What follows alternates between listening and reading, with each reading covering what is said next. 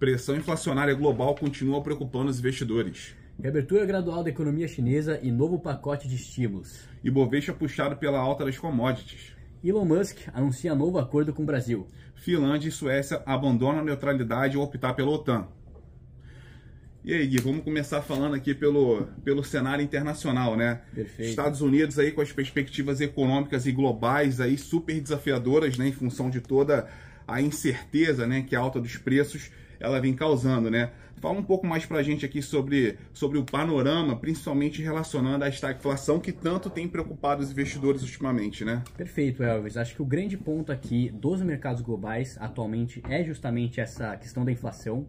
Então a gente vê uma série de eventos que foi contribuindo ainda mais para essa pressão inflacionária e acaba refletindo aí numa versão a risco muito grande aí por parte do mercado, principalmente pela questão da até onde o Fed vai subir essa alta de juros e a gente acaba vendo isso muito refletido ali nos índices, né? Então o próprio S&P 500 com uma queda semanal ali de 2,75% e Nasdaq acaba tendo uma queda ainda maior, né, por ser mais sensível a juros, com uma queda de 4,28%.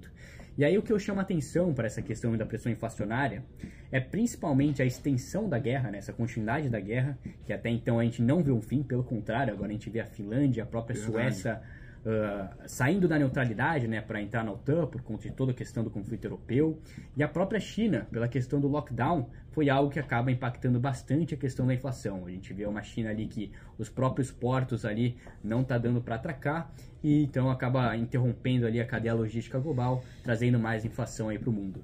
Até aproveitando para corroborar sobre essa questão dos índices, né? A gente acabou de ter divulgado os resultados, né, de duas grandes varejistas, né, tanto a Walmart quanto o Target, né, ligaram o sinal de alerta vermelho, né, nos mercados ao divulgarem nesse primeiro tri resultados bem abaixo do esperado, né? O Target inclusive teve metade do lucro registrado, né, um ano antes. Perfeito. Então isso corrobora muito em função de todo esse ambiente de inflação, né, em que a gente não pode ter necessariamente um repasse, né, no aumento do custo de forma integral para o cliente na ponta. Então isso acabou de fato ali impactando de forma bem direta nas rece- nas receitas, né, tanto do Walmart quanto do, do Target. Perfeito, é, a preocupação, como eu disse, é essa questão da inflação, então principalmente acaba afetando muito na- no consumo ali do, enfim, consumo global principalmente, e acaba trazendo uma expectativa ali menor em relação ao crescimento global. Isso preocupa bastante o investidor e traz uma versão a risco maior.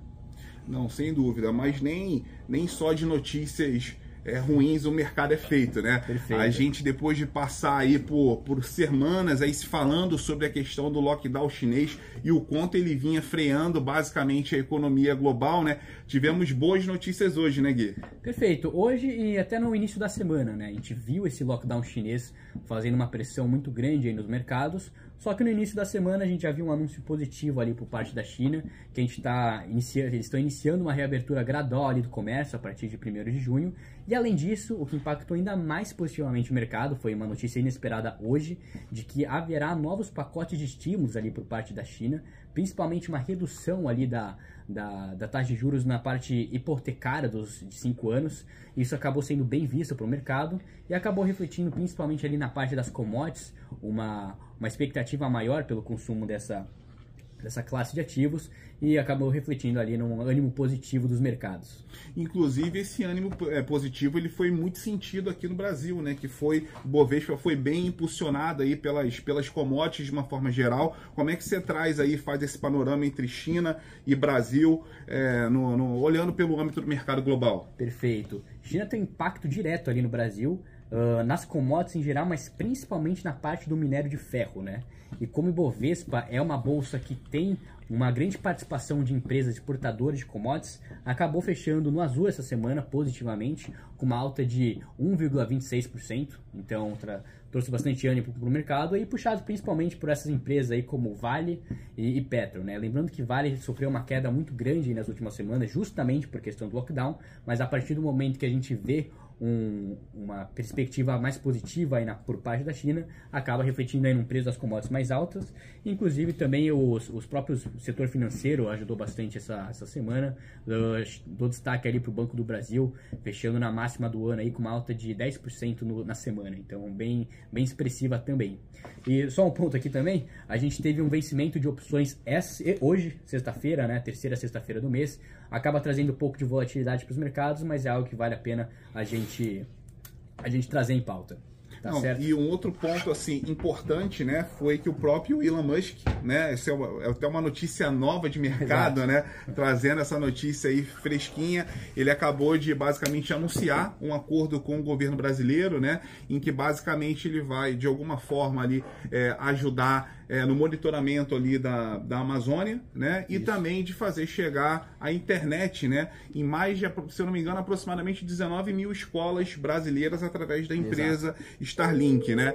É, esse acordo entre o governo é, entre esse acordo entre o governo e o Elon Musk basicamente ainda não, não tem data, não tem prazo, os valores não foram divulgados ainda, mas é, assim, vamos esperar, né? Cena, do, Sim, a cena dos próximos capítulos, assim, é. o Elon Musk ele tá sempre presente tá aqui sempre no. Presente, já se, Twitter, agora Brasil. Vale na, na, nas últimas semanas Exato. e agora volta com esse acordo. Bacana, né? Perfeito, perfeito. É uma notícia interessante ali, trazer um, uma personalidade tão importante aqui no Brasil, acaba refletindo de, de alguma maneira ali para os mercados. Exatamente. E aí, só comentando um pouco do dólar também. É, a gente teve uma queda aí na semana uh, de 3,64%, acompanhando as moedas emergentes de forma geral ali, principalmente por essa questão ali da, da China, né?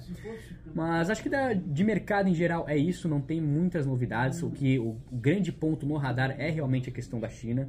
Uh, trouxe uma perspectiva mais positiva essa semana e a gente acabou vendo isso principalmente refletido no Brasil pela questão das commodities mas ainda tem muito desenrolar ali nos capítulos, a gente tem que ficar de olho. Uh, a, o sentimento de aversão a risco ainda está muito presente, então vamos acompanhando o desenrolar nas próximas semanas, até porque ainda tem uma eleição aqui por vir aí nesse segundo semestre, né? E a gente não pode esquecer que temos Copa do Mundo ainda, né? É, perfeito. Olha, sempre o melhor. Sempre o melhor. Então, gente, acho que é isso, né? Curtam o vídeo, compartilhem nas redes sociais, deixem um comentário aí para basicamente o que, que vocês entendem de mercado e conte conosco. Bom fim de semana, um abraço, até semana que vem. Um abraço pessoal, da minha parte também é só, até semana que vem.